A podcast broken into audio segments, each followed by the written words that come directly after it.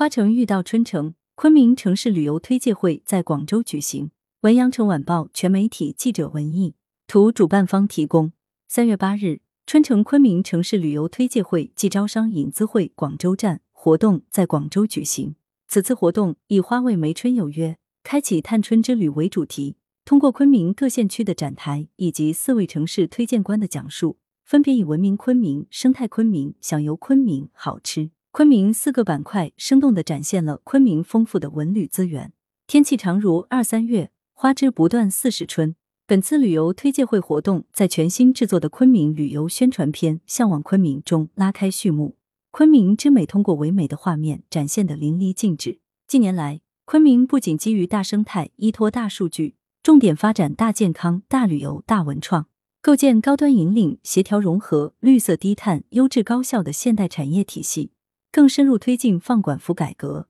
着力打造优质营商环境。推介会上，昆明市文化和旅游局开展了招商引资推荐，并与广州市文化和旅游广电局签订了合作框架协议。双方将在客源市场互送、信息资源共享、宣传交流互动、文旅项目投资、市场联动等方面加强合作。通过这次推介，昆明区别于广州的最大特色，我认为是湖光山色、自然资源这一块。昆明市文化和旅游局副局长王明尧介绍。后疫情时代，昆明主要从三个方面发展旅游业。首先是进行传统景区的提升改造，